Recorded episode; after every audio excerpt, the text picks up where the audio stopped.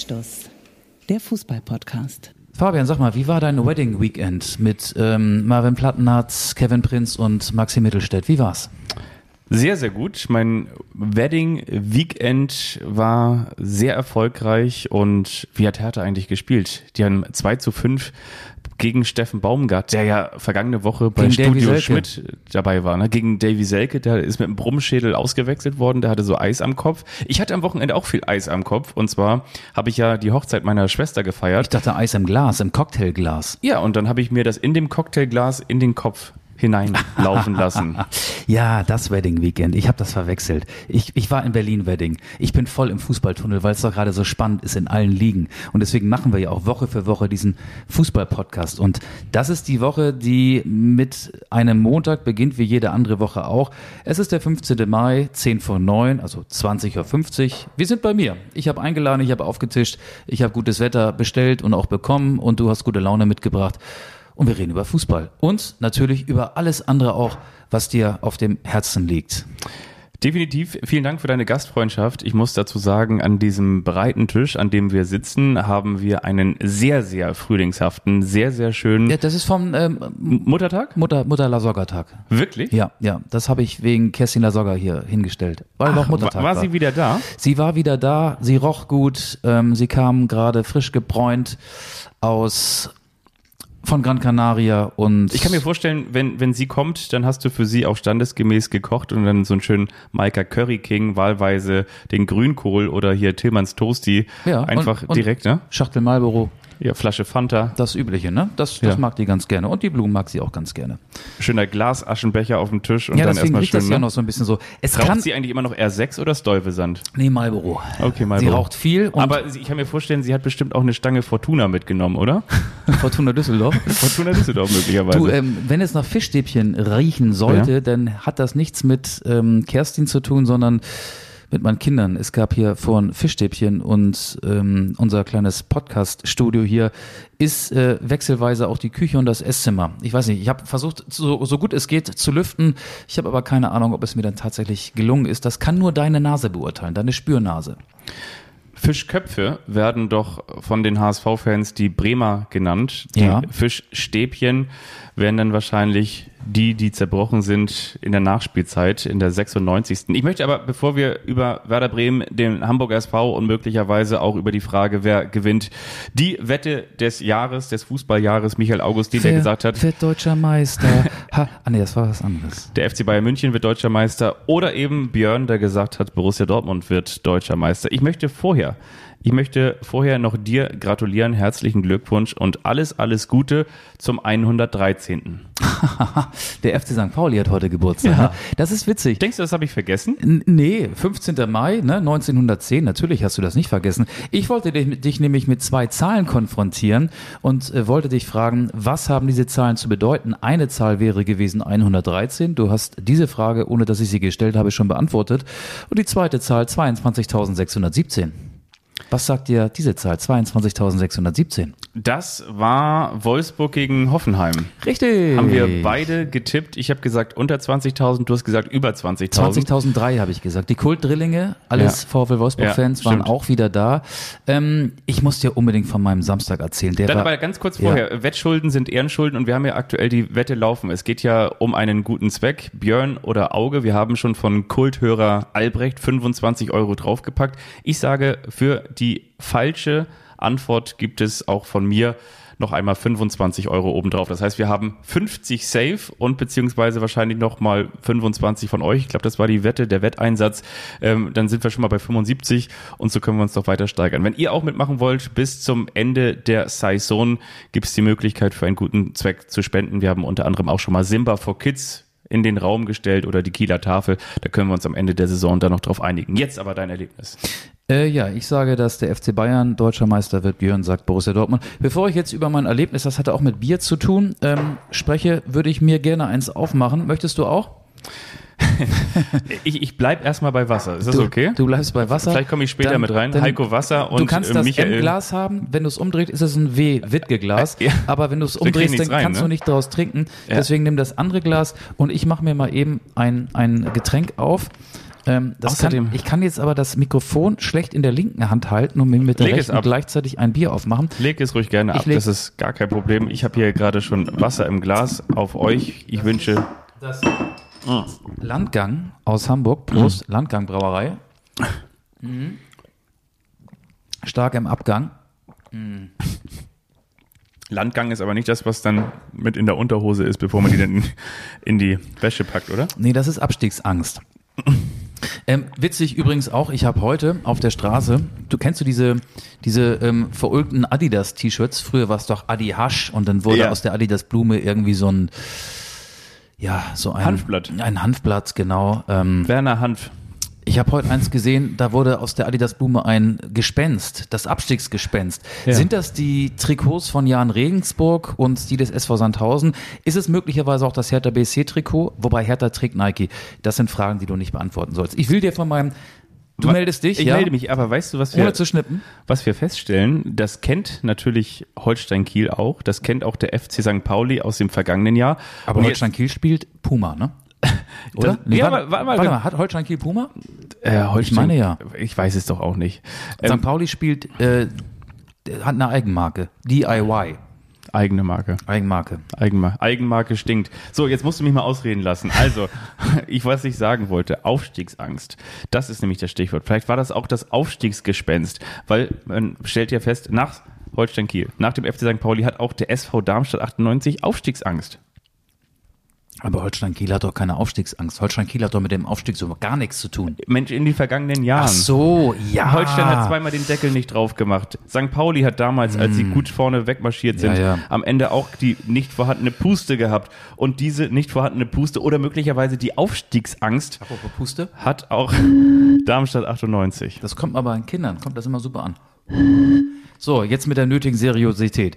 Ich hatte ja ähm, das kühne Vorhaben und den kühnen Plan, am Samstag mir zwei Fußballspiele anzugucken. 15.30 VfL Wolfsburg, TSG Hoffenheim, beruflich vor 22.617 Zuschauern, 200 aus Hoffenheim. Und ich finde, man muss dann auch nicht viel mehr Sätze über diesen sympathischen Verein aus dem Kraichgau, über die TSG 1899 Hoffenheim verlieren, die ja nun auch ähm, als Tabellen 14. in diesen 32. und somit drittletzten Spieltag ging, die sich ernsthafte Sorgen um den Klassenhalt macht und 15.30 ist ja eigentlich äh, für alle Fußballfans die bestmögliche Anstoßzeit Ja. und trotzdem hatten sich nur 200 gefunden, die vom Kraichgau weil nur im Kraichgau gibt es wahrscheinlich Hoffenheim-Fans auf dem Weg nach Niedersachsen, nach Wolfsburg gemacht haben. Was für ein schwacher Auswärtssupport. Also ganz im Ernst. In der dritten Liga fallen mir so viele Vereine ein, die jetzt in der ähnlichen Saisonphase viel, viel mehr Fans haben. Der VfL Osnabrück hat neulich am Montagabend mit 5000 Fans die Reise nach Paderborn zum Auswärtsspiel beim SC Verl angetreten. Die SV Elversberg, die ja von der Regionalliga in die zweite Liga durchmarschieren kann, hätte am vergangenen Wochenende bei der zweiten Mannschaft des SC Freiburg den Aufstieg klar machen können. Selbst die haben 900 aus dem Saarland mit ins Breisgau gebracht und in Hoffenheim waren es eben nur 200, die sich auf den Weg nach Wolfsburg gemacht haben. So, ich schweife ab. Das Spiel habe ich gesehen. Ich War das eigentlich ein, ein, ein Elversberg ohne Torwart, dass sie den liegen lassen haben? Ja, nicht der erste, ne? Also Elversberg hatte jetzt schon mehrere Matchspiele. Zwei Beobachtungen zu diesem Spiel. Die eine habe ich geteilt. Das war der wirklich schwache Auswärtssupport. Ist der SV noch nicht über den Elversberg? Der ist noch nicht drüber. Okay, Entschuldigung. Und die zweite Beobachtung, Omar Mamouche wurde, er spielt ja beim VfL Wolfsburg, wurde, als er eingewechselt wurde, ausgepfiffen von den VfL-Fans. Offenbar schon zum zweiten Mal. Nico Kovac, der Wolfsburger Trainer, wurde in der Pressekonferenz vor dem Spiel auch auf die Pfiffe der eigenen Fans gegen Omar Mamouche angesprochen. Auslöser war, Mamouche sieht seine Zukunft woanders. Seit heute wissen wir, er wechselt nach Frankfurt, zur Eintracht Frankfurt. Und er wurde jetzt zum zweiten Mal ausgepfiffen. Kovac meinte bei der Pressekonferenz noch, ihm wären diese Pfiffe gar nicht zu Ohren gekommen. Er hätte sie gar nicht wahrgenommen. Die am vergangenen Samstag konnte er nicht überhören. Ich finde das total schwach. Das ist doch ein ganz normaler Vorgang, dass Spieler den Verein verlassen. Und gerade der VfL Wolfsburg oder die Fans sollten doch wissen, dass ganz, ganz wenige Spieler, wir nehmen mal Marcel Schäfer, der ja inzwischen Sportdirektor ist, und Maxi Arnold, der ewige Wolfsburger, meinetwegen auch Kuhn Castells, die lassen wir alle mal raus. Äh, ansonsten muss man doch sagen, sehen den VfL Wolfsburg ganz viele als Durchgangsstation und Oma Mamouche hat eben auch sich dafür entschieden, den Verein zu wechseln. Wieso feist du den eigenen Spieler aus? Ich verstehe es nicht. Was bezweckt das? Ja, gut, ich meine, das ist ja vielleicht sogar noch der letzte Funken ähm, an alter Tradition oder an alter Nostalgie des VfL Wolfsburg, dass man, ich sag mal so. Tradition seit 1945. Ja, ja, aber was ich sagen will, ist, dass du. Steht da wirklich auch. Ja. Das stimmt ja auch. Also das ist, das ist ja, das ist ja ein Verein, der hat ja mehr Tradition als Hoffenheim, als Leipzig beispielsweise. Aber ich habe dich mal wieder unterbrochen. Tut mir leid. Wenn er zum FC Bayern gegangen wäre, dann ähm, hätte ich vielleicht auch die Pfiffe verstehen können, aber noch viel mehr hätte ich dann verstehen können, dass man sagt, so Mensch, ich freue mich aufs Wochenende, denn Oma und Opa kommen zu Besuch, nämlich Oma Mamouche und Opa Meccano.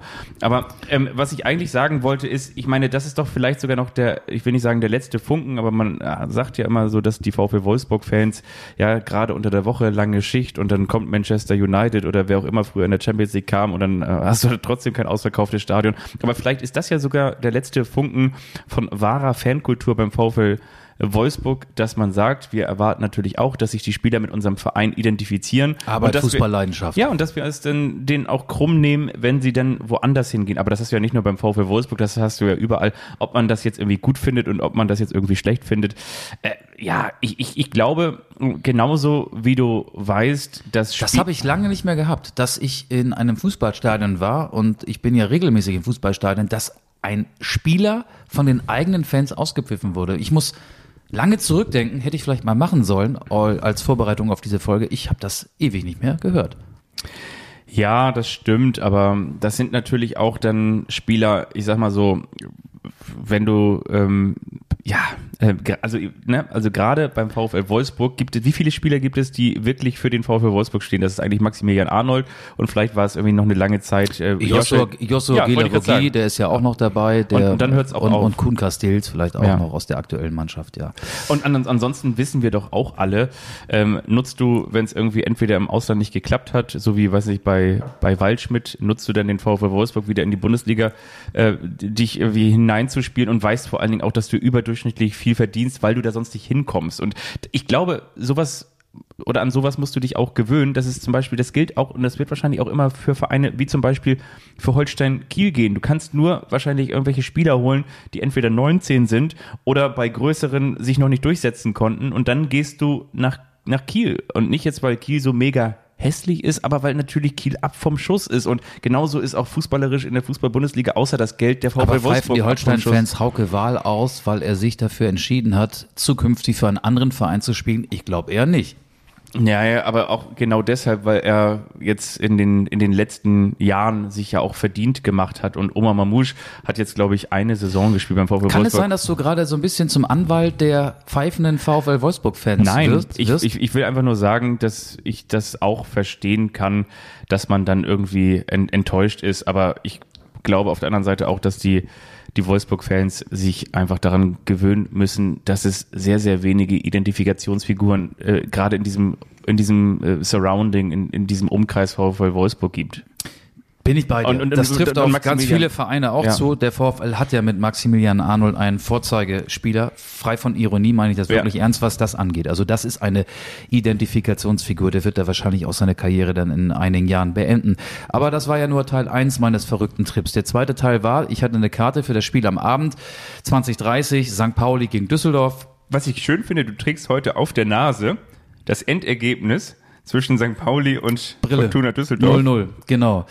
Die Ausgangslage war ja wie folgt, äh, übrigens für beide Mannschaften. Der Sieger würde bis auf einen Punkt an den HSV oder wäre, muss man ja aus heutiger Sicht sagen, wäre bis auf einen Punkt an den HSV herangekommen, der Ja. erst am Sonntag, sprich am Tag darauf oder aus heutiger Sicht gestern bei Jan Regensburg gespielt hat.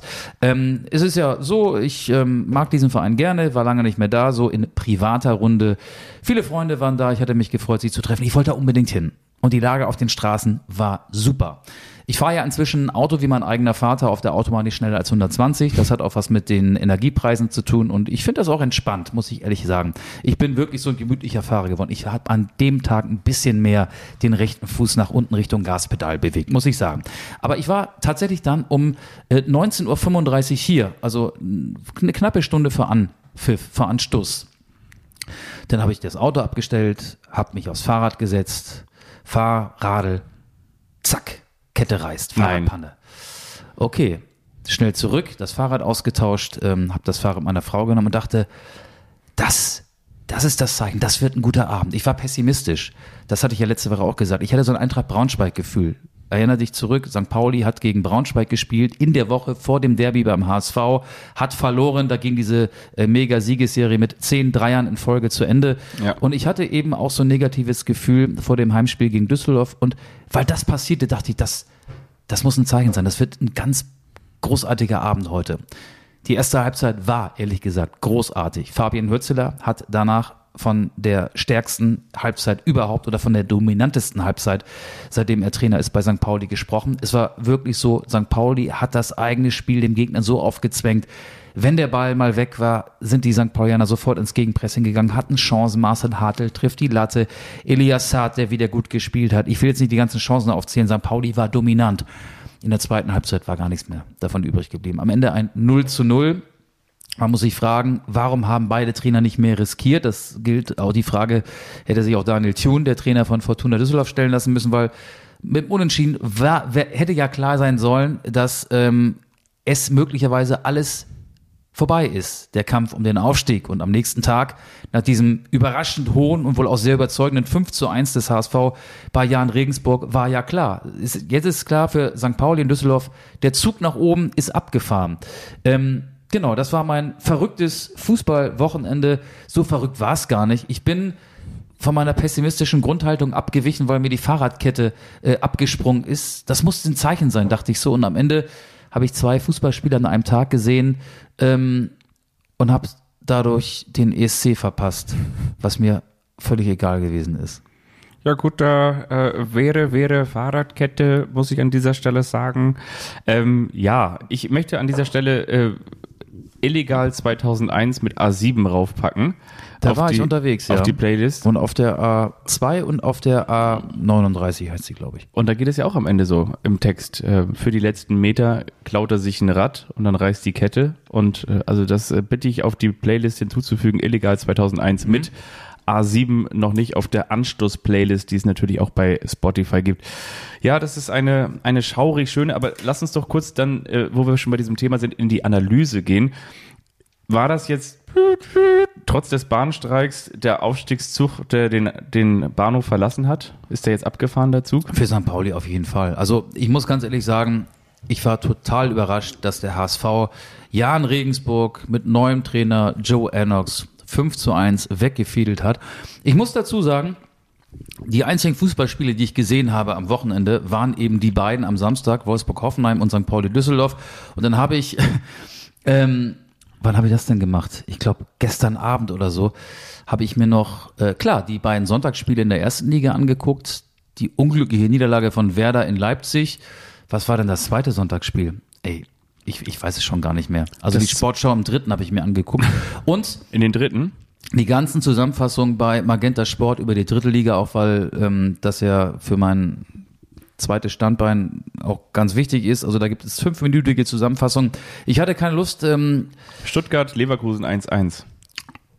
Ja, das habe ich auch gesehen, richtig. Stuttgart, Leverkusen 1-1. Also ich hatte am Samstagabend, als ich dann irgendwann um 1 Uhr nachts hier zu Hause ankam, ähm, so ein St. Pauli-Spiel musste natürlich auch nochmal analysiert werden ähm, mit den Freunden, die ich äh, seit längerer Zeit nicht gesehen hatte. Äh, um 1 Uhr nachts gibt es keine Möglichkeit mehr, Fußballspiele zu gucken, die am Tag stattgefunden haben. Und äh, gestern war es so, dass ich dann tatsächlich ähm, am Mutterler-Sorgertag viel Zeit mit Kerstin verbracht habe und da hatte ich dann auch keine Zeit mehr. Also ich habe dieses Spiel, das war jetzt eine lange Einleitung, diesen Kantersieg des HSV in Regensburg bis heute nicht gesehen, aber war total baff, total überrascht. Der HSV ist der große Tagessieger, weil ja parallel auch noch Heidenheim in Paderborn und Darmstadt in Hannover verloren haben. Und weil sie ja immer so viel künstliches Glitzer an ihrer Jeansjacke trägt, Kerstin, wird sie in Fachkreisen ja auch nur Jeff Strasser genannt, ne? Ja. Aber- Also habe ich gehört. Also Ja. du und Jeff hattet gestern einen schönen Muttertag, ja? Ja, definitiv. Das finde ich cool. Ja, das, das klingt ähm, nach einer, einer guten Analyse. Müssen wir noch in den Meisterschaftskampf noch mal rein? Eigentlich mal ganz kurz ja, oder nicht? Ich, ich finde, wir müssen, wir müssen viel mehr machen noch. Ja. Wir müssen in der zweiten Liga jetzt endlich mal am Montag vor dem vorletzten Spieltag. Nein, wir müssen sagen, wer aufsteigt. Also Darmstadt ist erster mit 64 Punkten, hat jetzt zweimal in Folge verloren. Heidenheim hat in Paderborn gar nicht so überraschend verloren, weil der SC Paderborn eine gute Mannschaft ist, die ja am Wochenende davor auch dem HSV gefährlich geworden ist. Heidenheim ist Zweiter mit 61 Punkten. Dahinter auf Platz drei der HSV. 60 Punkte baut mächtig Druck sowohl auf Heidenheim, aber auch noch ein bisschen auf Darmstadt 98 auf. Und jetzt ist doch die Frage, wie werden die ersten drei Plätze verteilt? Weil die drei Mannschaften machen die ersten drei Plätze unter sich aus. Ich sag dir mal kurz, gegen wen Darmstadt noch spielt. Zu Hause gegen Magdeburg, auswärts in Fürth. Heidenheim hat Sandhausen zu Hause, Regensburg auswärts. Der HSV hat Fürth zu Hause und am letzten Spieltag Sandhausen auswärts. Wir beide sollten doch jetzt mal sagen, wie es am Ende ausgeht. Eins, zwei, drei. Eins, zwei oder drei. Wie werden die ersten drei Plätze nach dem 34. Spieltag aussehen, Fabian? Ja, das ist schwierig. Also Findest ich, du? Ja, ich finde, es ist natürlich ist es schwierig, weil du kannst mir nicht sagen, dass du damit gerechnet hast, dass Darmstadt zu Hause 0 zu 3 gegen St. Pauli verliert und jetzt äh, 1 zu 2 bei Hannover 96. hätte ich auch nicht. Ne, ich hätte jetzt zum Beispiel auch nicht gedacht, dass Paderborn ähm, gegen Heidenheim gewinnt und Heidenheim davor zu Hause gegen Magdeburg nicht gewinnt. Und deswegen meine ich so, es ist alles so, es ist alles so unvorhersehbar. Und zwar, ähm, weil ich natürlich jetzt sagen würde, ähm, aus dem Bauch heraus, so der HSV hat sich jetzt vielleicht wieder gefangen und äh, 5 zu 1 beim Jansen gewonnen, spielt jetzt aber zu Hause gegen Kräuter Fürth und Kräuter Fürth hat gerade in der Offensive auch eine sehr gute Mannschaft und wird wahrscheinlich auch mitspielen. Und ähm, das ist dann wieder so ein typisches Spiel, was der HSV um 20.30 Uhr zu Hause möglicherweise nicht gewinnt, wenn er nicht schon in der ja, wenn er schon in der fünften Minute vielleicht einen Elfmeter zugesprochen bekommt. Ist das 2030 nächste Woche? Ja. Oder diese Woche? Ja. Wusste ich gar nicht. Hier bei dir nebenan. Ja, du, ich habe was vor.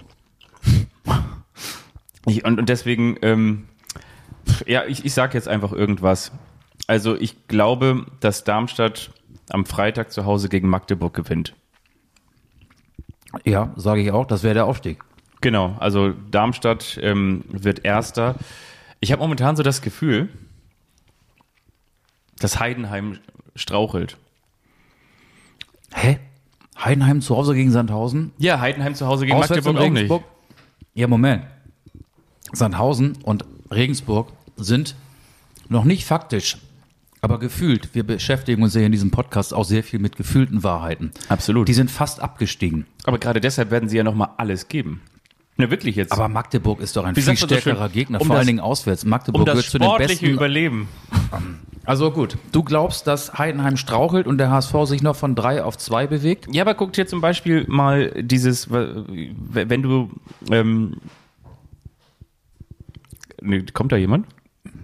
Ich glaube ja. Red mal weiter. Hallo? Nee, doch nicht. Hm. Naja, aber ihr seid mit dabei. Egal was passiert bei uns. Ich habe eine gute Hausrat. Ja, ne? Hier können Einbrecher können ja auch nicht viel holen. Nö. Die Blumen waren teuer. Und die sind schön, die, Ja. Ke- die Jeff mitgebracht Findet hat. Kerstin auch. So, du sagst oder sagst du es gar Ich wollte, nicht? ich wollte nur ganz kurz sagen, dass natürlich kannst du jetzt irgendwie Schalke nicht mit Sandhausen oder Heidenheim, äh, Sandhausen oder Regensburg vergleichen. Aber auch da hast du ja gesehen, was da nochmal für Kräfte freigesetzt worden sind, so im, im, im Lass uns doch erstmal die zweite Liga fertig machen, bevor wir jetzt die Na, erste es schon ist, ja, es ist sezieren. Das ist ein Vergleich. Also und ich, ich glaube eben, dass wenn es eben noch einmal um alles geht, dann dann spielen die Spieler plötzlich auch auf mal bei 110 Prozent und Ach, guck mal, du hattest doch in den vergangenen Jahren immer mal wieder die Situation, wo der HSV dann zum Beispiel auch nach Heidenheim gefahren ist und das dann doch nochmal wieder in den Schlussminuten alles verspielt und so weiter und so fort.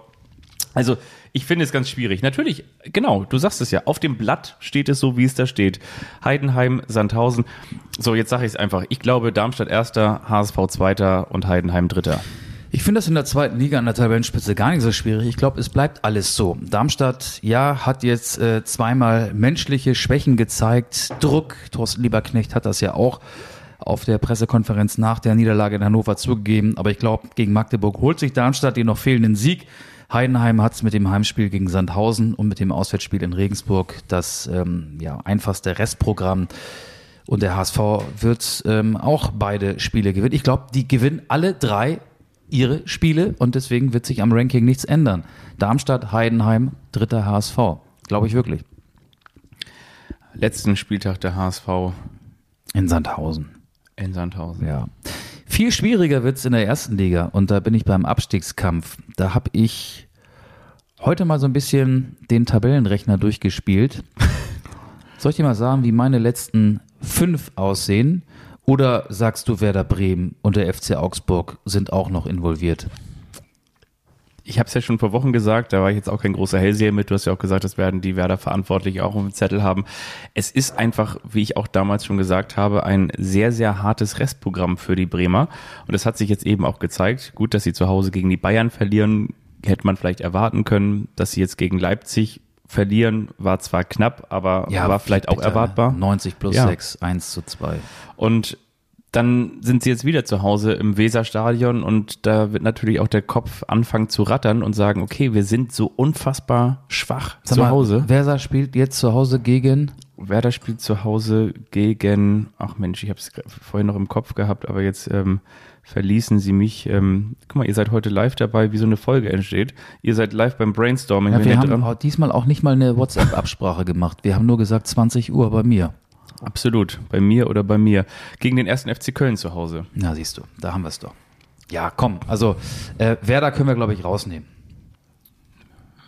Du sagst, sie ver verlieren?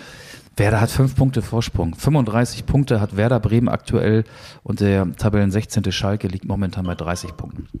Ja, guck mal, dann legt er das Mikrofon weg. Das ist die einzige Chance in diesem Podcast, wo ich jetzt mal die Möglichkeit habe, einen Satz zu Ende zu bringen, wenn er tief ansetzt und das Mikrofon auf dem Tisch liegen lässt. Liebe Freunde, das waren die längsten 15 Sekunden meines Lebens, ohne dass Michael Augustin dazwischen gerülpst hat. Bin ich echt so ein Holzklotz? ja, Grätsch ich, aber ein sympathischer. ich grätsch ein immer so, so dazwischen. Ja. Ja? Ich, ich, Wie Winnie Jones in seinen besten Zeiten. Das war ja aber am, das war immer am Rande der Körperverletzung. Du bist für mich so, kennst du so eine bayerische Gastwirtschaft, so eine, so eine Gaststube, da sind so schwere Holzstühle drin und in diesen, und in diesen Holzstühlen sind meistens oben so Schnitzereien drin und manchmal sind da auch so Herzen dann hinten so eingraviert und sowas bist du, du bist ein Holzstuhl mit Herz. Aber mit Herz. Das ist ein äh, im, unterm Strich ein Kompliment. Es ist ein Also im Kompliment. Endeffekt ist das ein Kompliment. Der letzte Teil ist auf jeden Fall herzlich, herzhaft und Du bist absolut herzlich. behaftet. Und man muss dazu mal sagen, was er hier aufgefahren hat. Hier steht wirklich äh, ein, ein leckerer ähm, kleiner, ähm, ein kleiner, äh, eine, Schnittchenteller. Nein, so eine kleine, ich wollte jetzt irgendwas mit Kleiner sagen, eine, eine kleine Nähauswahl ist es so an, an leckeren Weingummi, da ist auch noch so eine Colaflasche wie von früher drin. Schuhe, Colaflaschen Mhm. und noch andere Schweine rein. Bisschen mit Lakritz. Ähm, Nehmen ja, wir Werder raus. Ich möchte ganz kurz noch mal was sagen. Ähm, wer es kennt, ZDF Neo, Studio Schmidt mit Tommy Schmidt aus Gemischtes Hack. Habe ich auch gesehen. Steffen Baumgart. Geiler Auftritt, oder? Sehr, sehr authentisch, oder? Ja. Ja, ja. Aber jetzt auch keine neuen Erkenntnisse so, ne? Wir- wir, aber, aber ich finde das wirklich gut, dass der so, ähm, ich habe zumindest nicht, also natürlich weiß der sich auch irgendwie zu verkaufen, aber ich finde, bei all dem, was er so sagt und wie er es so rüberbringt, hast du schon das Gefühl, dass das authentisch ist. Und das finde ich irgendwie sehr sympathisch. Hast du sein T-Shirt gesehen? was stand da Kleinigkeit oder so drauf, ne? Genau, das ist ja das Modelabel von Leon Andreasen. Ach, das wusste ich gar nicht. Leon Andreasen, der ehemalige, ja, er war zuletzt lange Zeit bei Hannover 96, lebte auch noch, hat mit einem Kumpel, glaube ich, vor vielen, vielen Jahren ein Modelabel auf den Markt gebracht. Und man sieht immer häufiger Fußballer, die dann Kleinigkeit hier so ähm, über der Titte quasi tragen, über der Zitze. Und das hat Steffen Baumgart auch gemacht. Und ja, er ist offenbar auch Kunde bei Leon Andreasen. Ähm, genau, das ist mir aufgefallen. Ansonsten, ja, na klar war das ein netter Auftritt, ähm, weil Tommy Schmidt ist Borussia Mönchengladbach-Fan, Steffen Baumgart zufälligerweise gerade Trainer beim ersten FC Köln. Aber ja, ein bisschen Klamauk so, ne? Und Ja, das war jetzt ja auch nicht erwartbar, dass das jetzt das große investigative Nee, Interview nee. wird. Dafür gibt es ja diesen Podcast. Ja, definitiv. Aber ich finde einfach, dass er so, so mit seiner Art, mit seiner äh, Mecklenburger Art so sehr, ja, so sehr, sehr authentisch rüberkommt. Das finde ich schon auch cool. Und was er auch gesagt hat, ne, also, ich glaube, es war jetzt nicht nur äh, wie Fishing for Compliments in Richtung 1. FC Köln, aber dass er eben auch gesagt hat, es gibt sicherlich auch noch in Deutschland, wenn es darum geht, ja, hat ja gewissen Erfolg auch vorzuweisen, gerade im vergangenen Jahr, in diesem Jahr ist es so eine okaye Saison, aber natürlich auch ein bisschen Umbruch mit dabei, Modest weg und so weiter und so fort, aber trotzdem kann er so einen gewiss- gewissen Erfolg vorweisen und äh, es gab wohl ja auch mal Anfragen von eben, so hat man gesagt, von größeren Vereinen und dann hat er gesagt, so in Deutschland gibt es nicht viele größere Vereine, es gibt aber vielleicht erfolgreichere Vereine und deswegen äh, schätzt er sich auch sehr zufrieden eben mit seinem aktuellen Job beim ersten FC Köln und glaubt, dass er da auch noch was aufbauen kann und auch sowas finde ich einfach erstmal sympathisch, weil das dann Klar. nicht der Oma Mamouche-Weg ist, ne? sagt so Nein. bei, beim nächsten Angebot aus Hoffenheim, wo ich vielleicht irgendwie drei Millionen mehr verdiene, äh, bin ich sofort weg, sondern der sagt so, Alter, ich wohne hier mit der, in der WG mit meiner Tochter, die aktuell in Australien ist und in drei Monaten wiederkommt. Das war ganz menschlich, ne? Ja, oder? oder auch nicht wiederkommt. Oder nicht Ähm, wiederkommt. Genau, hat er gesagt, das wäre in der Familie halt auch ein Thema, was vor allen Dingen seine Frau und ihn ein bisschen traurig macht. Äh, Das wäre schon Verlust. Und Hoffenheim ist auch, finde ich, schon so ein klein bisschen der Teaser auf das, was ich gleich noch hier vom Stapel lassen möchte. Ich habe mir nämlich hier die letzten beiden Spieltage etwas genauer angeguckt und werde gleich nochmal sagen, wer meiner Meinung nach auf den letzten fünf Plätzen landet. Aber Steffen Baumgart hat damit natürlich auch gesagt, was Fußballfans hören wollen. Ne? Ich will ihm das gar nicht unterstellen. Logisch, äh, er hat da den ersten FC Köln gelobt. Fabian hat das Mikrofon gerade aus der Hand gelegt, weil er sich gerade ein Getränk öffnet. Komm hier. Prost auf den. Auftritt von Steffen Baumgart bei Tommy Schmidt. Ähm, ja, aber ich nehme Steffen Baumgart das auch tatsächlich ab. Und er hat ja recht, äh, was so das Umfeld angeht, die Begeisterungsfähigkeit, ist der 1. FC Köln schon eine Top-Adresse. Ich habe gerade den schwachen Auswärtssupport der Hoffenheim mal angesprochen. Ähm, wir müssen auch nicht darüber reden, selbst wenn Heidenheim aufsteigen sollte. Das wäre jetzt auch kein, kein Verein, der äh, in, in Deutschland äh, überregional eine riesengroße Rolle spielen würde und plötzlich würden äh, in Nord und Süd und Ost und West überall äh, Leute, die Heidenheim-Fanshops äh, entern und überall werden neue Fanshops äh, eröffnen. Nein, so wird es möglicherweise nicht kommen oder höchstwahrscheinlich nicht kommen. Der erste FC Köln ist eine Marke und der Auftritt, guckt ihn euch an, bewertet es selbst. Nette Unterhaltung. Ja, war schon okay. Ja. So, ähm, aber pass auf. Die letzten beiden Spieltage. Ich finde, das Spannende in der ersten Liga ist ja der Abstiegskampf. Klar, es gibt eine Meisterfrage, aber der FC Bayern wird eben Meister, weil er eben auch gegen Leipzig gewinnen wird. Wie es immer ist in Drucksituationen, die Bayern werden da sein. Meine Abschlusstabelle von hinten ist 18. Hertha BSC, 17. der VfL Bochum, 16. da wären wir wieder, TSG Hoffenheim, 15. Schalke 04, 14. VfB Stuttgart. Hoffenheim wird in der Relegation auf den HSV treffen. Das ist meine Prognose. Und zwar deshalb, weil ich glaube, dass Schalke am nächsten Spieltag, am vorletzten Spieltag, zu Hause gegen Frankfurt gewinnen wird. Ist der HSV denn zwischen Hoffen und Bang? Zwischen Hoffenheim und Bang, genau. Früher zwischen Hoffmann, Bernd Hoffmann und Bang und jetzt dann ab Ende Mai, Anfang Juni. Anfang Juni sind die Relegationsspiele zwischen Hoffenheim und. Juno. You know. Schalke wird gegen Frankfurt gewinnen, glaube ich. Hertha wird Bochum schlagen. Hoffenheim wird gegen Union verlieren. Ich glaube, Hoffenheim wird gegen eine Unioner Mannschaft, die die einmalige Chance haben wird oder die erstmalige Chance haben wird, sich für die Champions League zu qualifizieren, verlieren. Und bei Mainz gegen Stuttgart tippe ich unentschieden. Am letzten Spieltag spielt Bochum gegen Leverkusen. Leverkusen hat dann möglicherweise auch noch die Möglichkeit, sich für einen Europapokalplatz zu qualifizieren. Leverkusen ist den Bochumern in äh, glaube ich, auf allen elf Positionen überlegen und wird da unentschieden spielen. Der VfB Stuttgart wird gegen Hoffenheim gewinnen. Pellegrino Matarazzo trifft mit seinem aktuellen Verein auf seinen ehemaligen Verein. Endspiel am letzten Spieltag. Stuttgart-Hoffenheim. Ähm, das Stadion in Stuttgart wird voll sein. Der Support der Hoffenheimer wird wahrscheinlich bei diesem wichtigen Spiel dann nicht 200, sondern 250 Fans betragen.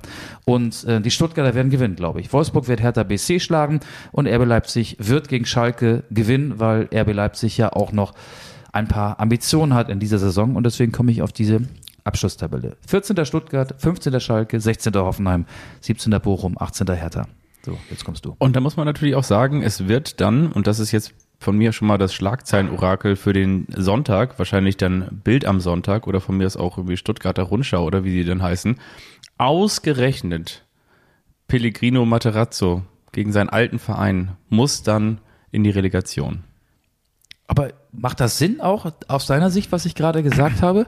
Oder hast du da jetzt eine ganz andere Lesart? Mm, Ich finde, also nee, ich gehe da eigentlich ähm, soweit auch mit. Und zwar glaube ich auch, dass, ja, ähm, ich muss mal bei, bei Schalke noch einmal ganz kurz nachhaken. Schalke war, äh, äh, ähm, Schalke ist noch mal bitte kurz. 16. aktuell, ne? genau, das weiß ich. Aber ich meine, genau, die spielen zu Schalke Hause spielt gegen Frankfurt, gegen Frankfurt ne? zu Hause. Genau, Bei genau. Frankfurt ist es ja nun schon seit einigen Wochen so, ähm, dass der Fokus vielleicht mehr auf dem Pokalwettbewerb Mhm. liegt und nicht mehr so auf der Bundesliga. Und Schalke spielt dann am Leipzig, letzten ja. Spieltag Ja. in Leipzig.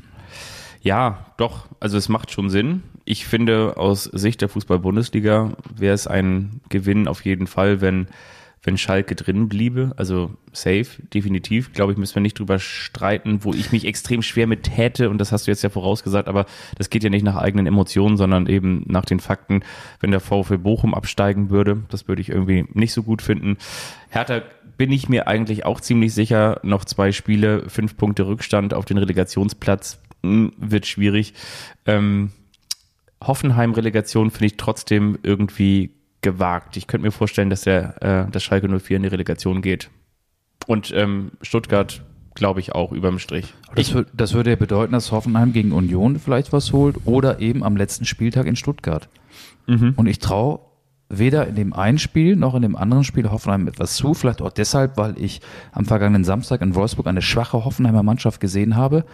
Die Hoffenheimer hatten insgesamt zwei Torchancen. Okay, Wolfsburg hatte auch nicht viel mehr. Ähm, aber ja, das, das, das war dann auch echt nicht dolle so, ne? Also in diesem wirklich ja sehr, sehr wichtigen Spiel und die Hoffenheimer waren, was die ähm, Spielanteile angeht und auch was so die Dominanz angeht, gleichwertig mit Wolfsburg. Aber irgendwie haben sie es nicht geschafft, dieses Spiel dann für sich zu entscheiden. Und das war dann auch relativ frühzeitig klar, dass es nichts werden würde, weil Wolfsburg dann ja auch 2 zu 0 führte. Ja. Ja. Ja, also ja, Ist ja. natürlich auch ein bisschen Wunschdenken mit dabei. Ja, ich weiß es nicht. Also der letzte Spieltag ist ja auch wieder so, ne, dass du den eigentlich nicht vorhersehen kannst und da fallen ja dann auch häufig ungewöhnlich viele Tore und wenn man aber auch ganz ehrlich ist, wenn du so ein, wie du auch schon vorhin mal ähm, angeläutet hast, äh, wenn du so ein, so ein Mann gegen Mann Vergleich hast, so elf gegen elf, dann würde ich zum Beispiel auch bei Hoffenheim gegen Stuttgart eher sagen, dass Hoffenheim besser besetzt ist. Das Aber ist so wie viel passen rein in, ins Stuttgarter Stadion? Mehr als Ja, 50.000. 55, die, die, sowas, ja. die haben doch vor einem Jahr, haben sie doch diesen äh, Matchball, oder Matchball war es ja nicht, die haben doch diesen Last-Minute-Klassenerhalt gegen den ersten FC Köln gefeiert. Das Stadion ist explodiert. Der VfB Stuttgart wirkt auf mich jetzt nicht so, als wären sie dieser Drucksituation im Abstiegskampf nicht gewachsen. Und ich glaube, dass genau das bei Hoffenheim das Problem sein könnte. ja. Ja. Vielleicht auch, weil sich die Mannschaft zu sicher fühlt. Sie schwimmt immer so ein bisschen über dem Strich. Es gab jetzt so einen leichten Aufwärtstrend nach vielen, vielen Niederlagen zum Einstand von Pellegrino Matarazzo. Jetzt gab es wieder die Delle. Das Spiel in Wolfsburg war nicht gut. Davor hat Hoffenheim Frankfurt geschlagen. Ich glaube, dass Hoffenheim gegen diese körperlich so robusten Unioner, die äh, Freiburg mal eben 4 zu 2 weggefiedelt haben, die Ambitionen haben, große Schwierigkeiten haben wird. Deswegen tippe ich ja auf Auswärtssieg. Also Union wird meiner Meinung nach in Hoffenheim gewinnen am nächsten Spieltag. Und dann ist es ein Endspiel beim VfB Stuttgart am letzten Spieltag. Und da habe ich so ein, so ein Stuttgart-Gefühl. Das basiert ganz viel auf, auf so einem inneren Gefühl. Ähm, ja, ich glaube, das merkt man auch, wenn man uns jetzt so in den letzten Minuten zugehört hat, ähm, dass das irgendwie so ein, so, ein, so ein Gefühlsding ist. Anders kann man es ja nicht tippen, weil die psychische Komponente so eine große Rolle spielt, ja, in allen Entscheidungen. Oben in der Tabelle, in der ersten Liga, ebenso in der zweiten Liga, aber eben auch was den Abstiegskampf angeht in der, in der ersten Liga. Das ist so, wenn du an der Bar stehst und äh, eigentlich dein Nachbar dran ist, Und er sagt sowieso, ähm, ich habe doch vorhin schon eine Runde ausgegeben, dann habe ich auch mal so ein Stuttgart-Gefühl, wenn er so ein bisschen geizig ist. Aber es kann natürlich auch sein, dass es dabei bleibt, also bei dem, was du gesagt hast. Ich, ich, ich habe so rein äh, rational keine Gegenargumente, weil wie gesagt, dafür sind die, die beiden ähm, Spieltage kurz vor dem Saisonschluss einfach auch zu emotional aufgeladen. Da, da weiß man dann, da kommt jetzt eben tatsächlich dann das Ende des Flusses äh, immer näher und der Wasserfall, den hört man schon rauschen am Horizont ich, ich glaube, es kann wirklich alles passieren. Das ist jetzt irgendwie auch nicht irgendwie sonderlich äh, klug, aber ähm, ich glaube, genauso kann Hoffenheim zu Hause gegen Union noch einen Punkt holen, wie zum Beispiel theoretisch auch beim VfB Stuttgart gewinnen. Äh, und genauso kann ähm, theoretisch Hertha BSC Bochum schlagen oder Bochum aber auch in, in Berlin gewinnen. Pff, ja, also deine Theorie, wie gesagt, die kann ich stützen, die kann ich theoretisch auch irgendwie versuchen zu widerlegen. Ich glaube, es wird unfassbar eng und wiederum das spricht ja dann letztendlich auch für neutrale Zuschauer wie, wie uns ähm, für irgendwie eine gewisse Spannung oder eine Attraktivität. Ich habe noch was, eine steile These. 2023, 2024, die nächste Saison wird erst ja. im August beginnen. Ich sage, Borussia Mönchengladbach ist ein Abstiegskandidat. Okay, da halte ich dagegen. Da hältst du dagegen? Ja, halte ich wirklich dagegen. Wie ähm, meine Augsburger ja dieses Jahr auch ihre Überraschungssaison gespielt haben. Na, auf jeden Fall haben sie ähm, nicht, also ja klar, sind sie in der Verlosung noch mit dabei, aber sie sind jetzt nicht so richtig der erste Abschiedskandidat. Okay, sie haben jetzt auch die internationalen Plätze verpasst und spielen nicht wie eins gegen Liverpool. Aber ähm, nee, ich glaube, Borussia Dortmund wird sich nach Ende der Saison. Mönchengladbach. Meine ich auch, sorry, äh, Borussia Mönchengladbach wird sich nach Ende der Saison äh, in Anführungsstrichen schiedlich, ähm, vielleicht nicht ganz friedlich, aber dann vielleicht sehr überlegt und professionell von Daniel Farke trennen. Aber eben erst nach der Saison. Und ähm, dann wird es einen Neuanfang geben die nach Stindl-Ära wird geprägt, die nach Tyram-Ära wird geprägt, vielleicht auch die nach Neuhaus-Ära wird geprägt, die nach Benzebaini-Ära wird geprägt. Und ähm, ja, da musst du dann noch Alassane Player und äh, ja. äh, Manu Kone hinzufügen und dann hast du plötzlich fünf Spieler, die ja nicht ganz unwichtig gewesen sind für diese Mannschaft, die ähm, für jeden Verein gerade ein dankbarer Gegner ist, die zur Halbzeit bei Borussia Dortmund mit 0 zu 4 zurücklag. Mhm. Natürlich wissen wir, wie es äh, passieren kann, was daraus entstehen kann, wenn sich dieser BVB vor allen Dingen zu Hause im eigenen Stadion in einen Rausch spielt. Aber Borussia Mönchengladbach ist so eine schwankende Mannschaft und mit Stendel geht halt jemand, der äh, eine enorm große Rolle, auch wenn er jetzt nicht ständig äh, voll fit war und auch ständig von Anfang an gespielt hat, eine große Rolle gespielt hat. Und mit Benzin Baini, Tyram, ähm, vor allen Dingen Kone, Player würde ich da jetzt gar nicht so in erster Linie nennen, gehen Spieler, deren individuelle Klasse Borussia Mönchengladbach fehlen werden. Und ja, ich glaube auch, dass Daniel Farke da nicht mehr Trainer sein wird. Ich habe auch da ist, das ist jetzt ein bisschen faktenbasiert, aber natürlich spielt auch ein Gefühl eine Rolle. Es ist natürlich total unseriös, jetzt äh, im Mai schon zu sagen, ohne zu wissen, wie der Kader in der kommenden Saison aussehen wird, wer da aufsteigt und absteigt und möglicherweise in die Champions League einzieht. Deutscher Meister wird Bayern München, das kann ich jetzt hier schon mal wieder bestätigen. Da wird sich in den nächsten Jahren nichts dran ändern, aber bei Borussia Mönchengladbach habe ich dieses Gefühl halt eben, dass es eine Saison gegen den Abstieg werden wird. Ich glaube, es wird so wie mit Hermann Hesse am Ende dann bei Stufen der Anfang sein, in dem der Zauber innewohnt. Und da bin ich jetzt erstmal gespannt, wen sie da so. Liest äh, du das gerade vom Handy ab? Nee, ich habe hier. Ähm, Hermann Hesse hast du, da bist du sehr, sehr, sehr sicher, ne? Sehr versiert. Nee, also nicht ganz generell bei Hermann Hesse, aber auf jeden Fall ähm, in, in jedem Anfang wohnt ein Zauber inne, das hat man ja, mal gehört. Ne? das, das ist ja nur gehört, die, genau. größte, die größte Floskel vielleicht so des, äh, ähm, ähm, des, des Zitat äh, Vokabulars, was man so drin hat, nur, oder? Nur deswegen ist ja Markus Anfang Trainer bei Dynamo Dresden geworden. Ach, absolut, ähm, weil die Führungsetage großer Hermann Hesse-Fan war. Exakt.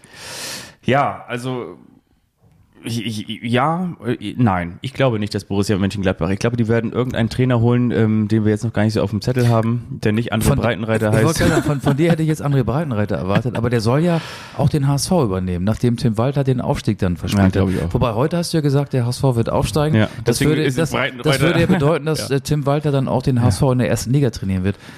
Mann, Mann, Mann. Man könnte dich auch Gottlieb Wendehals nennen dann könnte man ja eigentlich sagen, dass die Fohlen vom Breitenreiter geritten werden, ne? Das wäre, wenn die Fohlen vom Breitenreiter geritten, von André Breitenreiter, na gut. Die jungen Fohlen, ja. André Breitenreiter. Ach, weißt du, was wir jetzt machen? Wir sollten mal ähm, unsere Kultrubrik hier zum Besten geben, oder? Das sollten wir tun.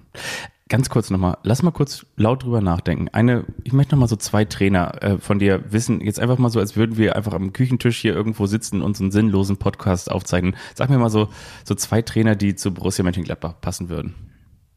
Die nicht Timo Schulz heißen und Na, Timo Schulz Nicht hat ja André nun, Breitenreiter. wir haben gar nicht über Timo Schulz gesprochen, der jetzt äh, beim FC Basel Trainer ist und möglicherweise nächstes Jahr einen Europa League Teilnehmer trainieren wird, weil Basel ja noch die Conference League gewinnen kann. Zu Borussia Mönchengladbach würde passen, ey. Oh, ey. Boah. Lucien Favre wird auf jeden Fall wieder gehandelt werden, wird es aber nicht machen. Mann, ich, ich sag dir jetzt mal einen Trainer. ja? Und das ist, das meine ich wirklich ernst. Ja. Lukas Kwasniok. Aber das hängt ja auch vom Kader von Gladbach. Wie kommst du denn auf Lukas Kwasniok? Weil Lukas Kwasniok ein guter Trainer ist. Und weil Lukas Kwasniok. Nur weil der hier im Podcast war? nee, Also auf der anderen Seite Ole Werner, Lukas Kwasniok, André Breitenreiter.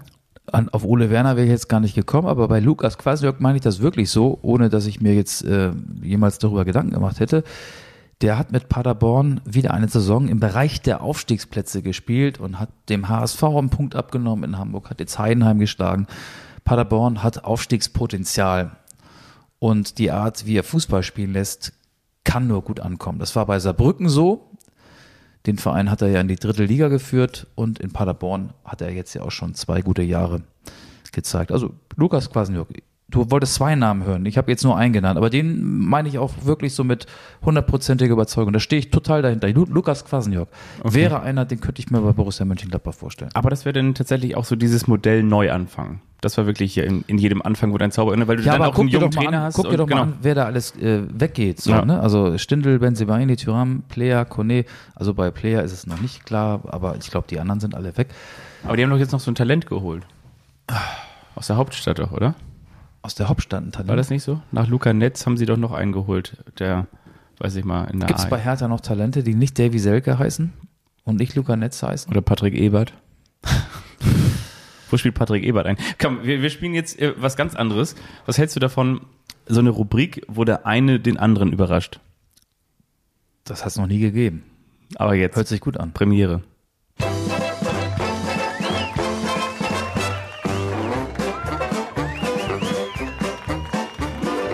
Das ist der eine, der überrascht den anderen. Und wiederum der andere, der weiß nichts davon.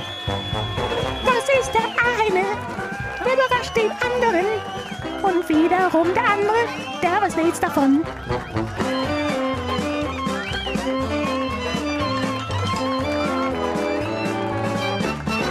Der eine überrascht den anderen. Premiere oder wie wir sagen Sky. Oder wow. Genau, wie wir sagen wow. Möchtest du, dass ich anfange oder möchtest du, dass du anfängst? Ich hatte mehr Redeanteile in dieser Folge. Du darfst es dir aussuchen. Okay, dann fange ich an. Ich möchte mit dir eine kleine Runde Wer bin ich spielen. Ah, das spielst du oft mit mir. Das Ja. macht aber auch Spaß. Möglicherweise macht es Spaß. Ihr wisst alle, heute ist nicht nur Montag und damit Schontag, sondern heute ist auch der 113. Geburtstag des FC St. Pauli. Deswegen möchte ich ehemalige Kultspieler aus einem der größten St. Pauli-Experten, den Na, dieses Land auf. hat, herauskitzeln. Wer bin Quatsch. ich? Ich wurde geboren am 20. Oktober 1967 in Remscheid. Guck mal, weiß ich schon mal gar nicht mehr. Remscheid. In der Jugend spielte ich beim Carsten Prepper. Wuppertaler SV. Carsten Prepper. Das stimmt. Danach spielte ich noch bei BVL 08 Remscheid, Remscheid, St. Pauli, 154 Spiele, 16 Tore. Wohin ging ich danach? Weißt du es auch noch? St. Pauli. Nee, danach? Wohin? Von St. Pauli? RWO. Richtig. Rot-Weiß Oberhausen. Sehr gut. Ja. Da kann man auch wirklich sagen, du bist wirklich einer, der sich mit seinem Kultverein auskennt. Meine Damen und Herren, ich spielte, achso, erst einmal geboren am 8. Mai 1976. Das heißt, ich bin schon wirklich vom alten Eisen. Ja, Aber das- Moment, ich hatte dann auch neulich Geburtstag, ne? So vor wie vielen Tagen? Vor sieben Tagen. Letzte Ja. Woche Montag. Letzte Woche. nachträglich. Liebe Grüße an dieser Stelle von deinem Lieblingspodcast. Ich spielte in der Jugend. Unter anderem bei Eintracht Frankfurt, ehe ich 1993, 94 in der Jugend beim ersten FC Kaiserslautern spielte. Dann 1994 bis 97 beim ersten FC Kaiserslautern kam ich aber nicht zum Einsatz, weshalb ich dann in die zweite Mannschaft wechselte des ersten FC Kaiserslautern, bevor ich dann 1997 bis 2000 zum FC St. Pauli wechselte. Von Kaiserslautern zu St. Pauli. Ja. Vielleicht hilft es dir, dass ich ganz kurz sage, was für eine Nation oder beziehungsweise was ich in meinem Pass stehen habe. In meinem Pass steht Deutsch-Türke. Ja, Cem Karaca. Danach ging ich noch Stimmt, ne? zu, Oder? zu Jimpas Jos Gatspor, Fenerbahce Istanbul, Konyanspor, Kayserispor, Silvaspor, Sivaspor und Istanbulspor. Mein Name ist Cem Karaca. Nicht zu verwechseln mit der Hosentaschenpizza, die man an der Tankstelle kaufen kann. Der war klein und wendig und technisch ganz gut. Das stimmt. Ich spielte in der Jugend bei Union 03 Altona. Danach beim TSV Stellingen und in der Jugend dann auch beim FC St. Pauli. St. Pauli war auch meine erste Station, bevor ich unter anderem später beim FC Nantes, bei den Bolton Wanderers Ivan Klasnic. und bei Mainz 05 auch noch spielte. das war einfach Ivan Klasnic. Werder Bremen hast du vergessen. Aber Ja, aber bewusst- natürlich, ja, nein, nein, vergessen. natürlich, natürlich. Ich habe gesagt, unter anderem. Mein Name ist Ivan, der schreckliche Klasnic. Wer bin ich? Ich habe übrigens genau 13 Spiele rausgesucht, weil der FC St. Pauli 113 Nicht wird. 113 Spieler? Nee, wollte das, ich das, erst- Das wäre eine Rekordfolge. Genau. Ich kann noch. Kannst du noch? Im Ich, Kühlschrank ist noch Bier. Ich hätte noch Lust. ich wurde geboren am 19. Oder wir machen das so, dass wir den zweiten Teil dann exklusiv bei Amazon Music. So oder wie Kurt veröffentlichen. Krömer, ne? Ja, genau, so machen wir das. So machen wir das, ja, das ist gut. Ich wurde geboren am 19. Januar 1979 in Kiel. Tatsächlich, gibt's doch gar nicht. Doch, bei mir. Ich spielte unter anderem bei Fortuna Stampel in der Jugend, beim TSV Kronshagen und beim Suchsdorfer SV. Station, später im Herrenbereich, TSV Altenholz, VfR Neumünster Ich weiß. Paddy Borger, und dann wechselte Torwart. ich in die zweite Mannschaft des FC St. Pauli. Und dann ging ich genau zum FC St. Pauli zwischen 2006 und 2010. Ah, so ein mittelmäßiger Torwart. Also Ja, das stimmt. guter Typ, aber als Torwart, ah, immer, du hattest immer ein ungutes Gefühl. Ich war ein bisschen mehr als nur ein mittelmäßiger Typ. Ich war ein vor allen Dingen sehr sympathischer Typ. Ich spielte unter anderem während meiner Karriere im Herrenbereich bei Hansa Rostock 2, bei Hansa Rostock, bei Werder Bremen, bei Holstein Kiel Stopp, stopp. Hansa Rostock. und in der Jugend beim TSV Russi, bei der SPVG Eidertal-Molfsee. Finn Bartels. Ich bin Finn Bartels. Ja, Ja, sicher. Hansa Rostock 2. Ja, okay. Erst Hansa Rostock 2, 8 Spiele, 4 Tore, dann Hansa Rostock 77 Spiele und 14 Tore. Ich bin Finn Bartels. Mal gucken, ob du auch diesen Spieler hier errätst. Ich bin nicht nur dafür bekannt, dass ich ein deutscher Fußballer bin mit kurzgeschorenen Seiten und blonden Strähnen in den Haaren, sondern ich bin auch in Bochum geboren, und zwar am 2. März 1990. Ich spielte während meiner Karriere unter anderem natürlich neben dem FC St. Pauli auch beim FC Red Bull Salzburg. Marc Schatkowski.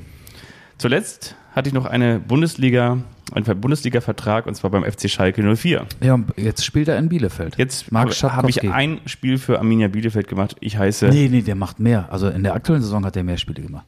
Definitiv. also hier steht nur eins. ja, das ist falsch. Ist falsch, okay. Ist sowieso immer alles.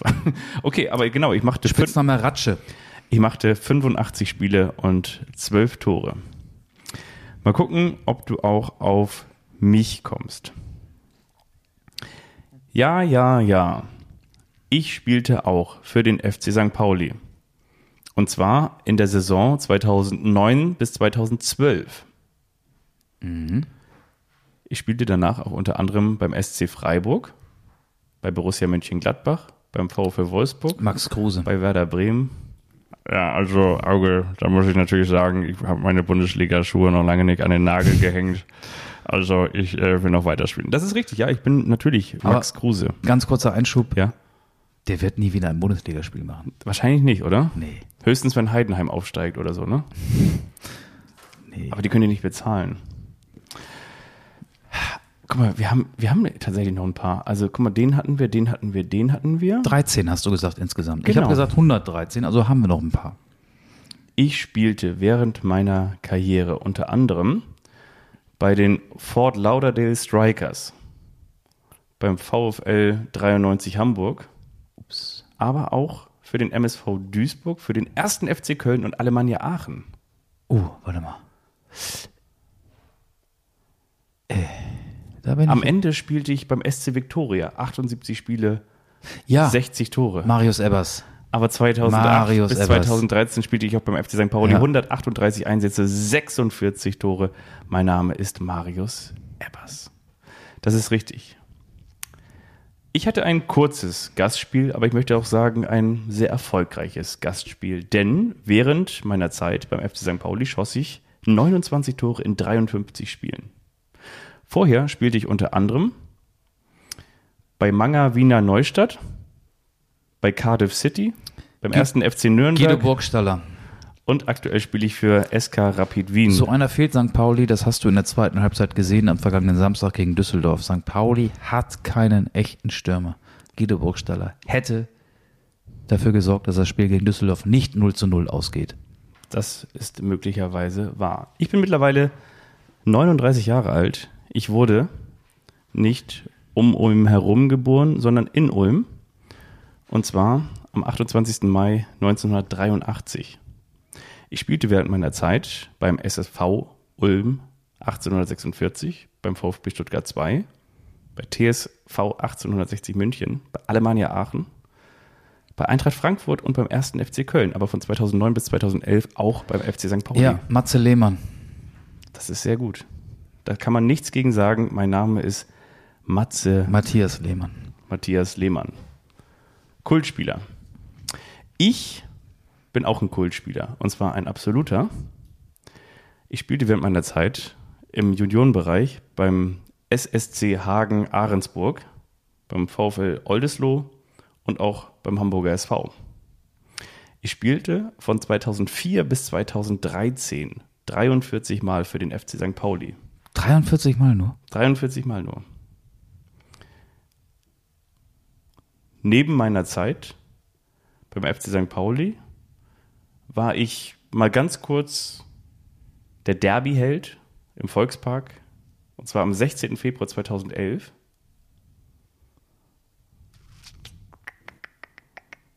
Ja, Moment, Gerald Asamoah war der Derby-Held. Der war der Derby-Held. Aber du meinst Benedikt Pliquet, ne? Ich meine, Benedikt Ah, Piquet. der, ja, genau, der stand im Tor überraschend. Benedikt Pliquet. Das stimmt. Äh, Gerald Asamoah war Derby-Held, aber ähm, er war so der, der Second Derby-Held, oder? Asamoah war Torschütze, Pliquet war Überraschungstorwart an dem Abend. Und später hatte er noch einen Sex-Shop auf der Reeperbahn. Genau. Damit bleiben uns noch zwei über. Wenn, Nach meiner Rechnung noch 102. wenn, wenn das Wörtchen wenn nicht wäre und so weiter und so fort, aber wenn es so gewesen wäre, dass mich die Queen zu ihrer Lebzeit zu einem Sir gemacht hätte, dann wäre ich jetzt ein griechischer Tanz. Aber so war es nicht. Dimitrios Diamantakos? Nee, Saliakas? welcher Tanz fängt denn mit Sir an?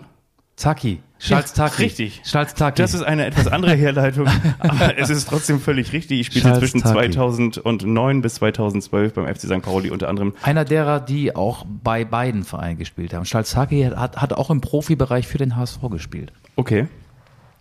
Jetzt bin ich mal gespannt, ob du auch auf mich kommst, denn ich, ich beendete meine Karriere, meine Fußballkarriere beim FC St. Pauli.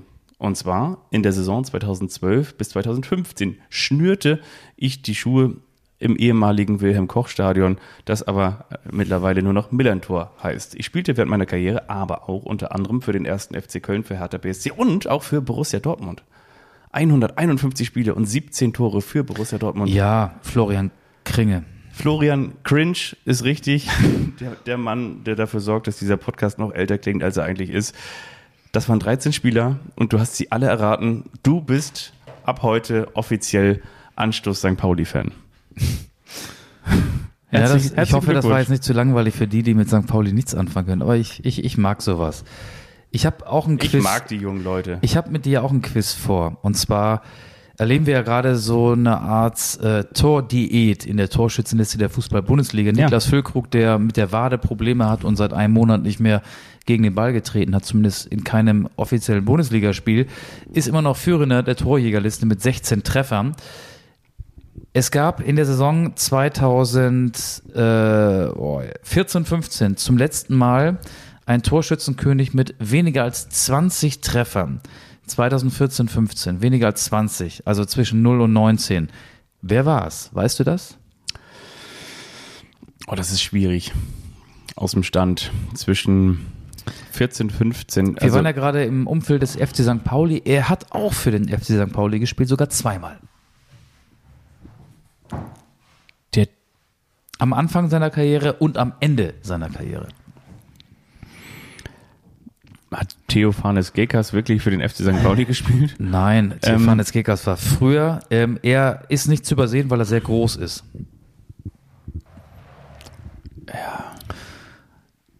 Und er wird auch Fußballgott genannt. Alex Meyer. Richtig. Alex, stimmt. Alex Meyer, Eintracht Stimmt, Frankfurt, Alex 19 Meyer. Tore.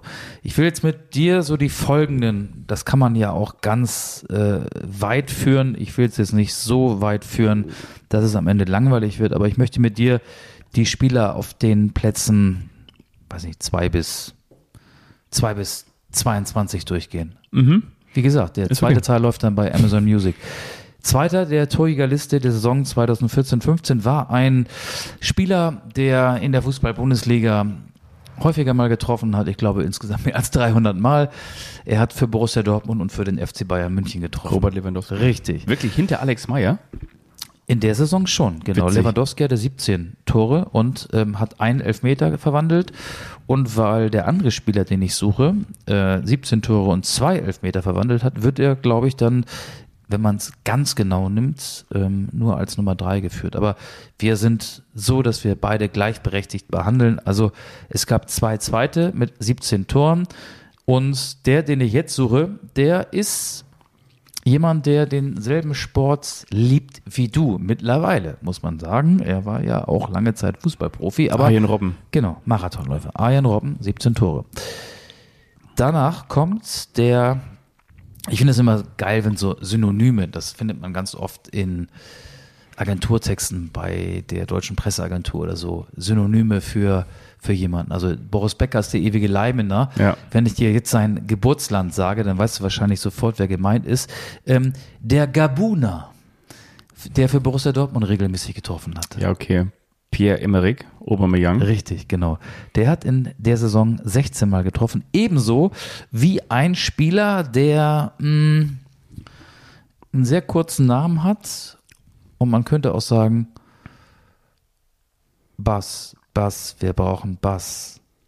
Tödlich, tödlich, sicher, Digga. Tödlich, tödlich. Bo? Seid ihr down? Bass, Dost. Dost von Dost. Wolfsburg, genau. 16 Tore. Wir machen noch so, ich würde sagen, drei bis vier. Ja? Der jetzt kommt, hat in der Bundesliga Saison 2014, 15 13 Tore geschossen. Er spielte damals für einen Verein, der dir auch nicht ganz egal ist.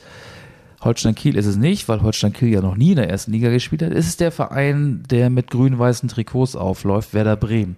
Und Werder hatte damals einen argentinischen Stürmer, der nicht Lionel Messi hieß, der aber danach auch noch bei Schalke 04 spielte. Einen argentinischen Stürmer. Ja. Wir sind in der Saison 2014-15. Er hieß Sag mal. mit dem Nachnamen so ähnlich wie der Verein, für den Pelé ganz, ganz viele Spiele bestritten hat. Der Heimatverein von Santos. Santos, genau. Und der Spieler, den ich suche, heißt so ähnlich wie Santos. Er hat noch so zwei Buchstaben vor Santos. Also Santos ist es ja nicht, aber ein Teil von Santos stehen. Sein Vorname fängt mit Franco. Franco di Santo. Franco Di Santo? Ja. Ja, und dann hatten wir ein technisches Problem und dann ist uns die komplette Folge abgerauscht. Das war zumindest der Gedanke, aber nein, zum Glück ist sie gerettet worden. Aber wir wollen zumindest nochmal richtig Tschüss sagen, Fabian. Wir bitten, diese Tonprobleme zu entschuldigen und ansonsten sagen wir nochmal Danke an die Regie, die das wieder wunderbar aufgearbeitet hat. Wir bedanken uns natürlich auch für euer Interesse und schaltet auch in der kommenden Woche wieder ein, wenn euer Lieblingspodcast und auch dieser hier wieder am Start ist. Wir bedanken uns für die Zuschriften, die wir auch unter anderem von äh, wieder unserem Lieblingshörer Björn bekommen haben. Albrecht war wieder mit am Start, Armin und wie sie alle heißen. Meine kleine Schwester hört auch regelmäßig zu. Meine große nicht mehr, weil du mich so häufig unterbrichst. Aber nein, hört sie auch. Also liebe Grüße, alles Gute nachträglich zur Hochzeit. Bleibt gesund und fröhlich. Haben wir noch was? Ich habe gesagt, A7 illegal 2001. Genau, dein Beitrag für unsere Spotify-Playlist, die Anschluss heißt, von mir gibt es, weil der Abstiegskampf ja so spannend ist, der Meisterschaftskampf auch, der Aufstiegskampf in der zweiten Liga. Ich habe so einen Song gesucht, der ganz viel Spannung mitschwingen lässt. Und deswegen bin ich auf den Film Fluch der Karibik gestoßen. Von Antoine Barry gibt's Captain Jack Sparrow. Das ist mein Beitrag in dieser Woche für die Spotify-Playlist. Das Quiz wird hiermit abrupt beendet. Franco Di Santo war auch mal gut. Früher war er gut, früher waren wir alle gut. Und wir machen es in der nächsten Woche dann vielleicht sogar noch ein bisschen besser. Kommt gut in die restlichen Tage der Woche. Tschüss, tschüss, tschüss. Tschüss.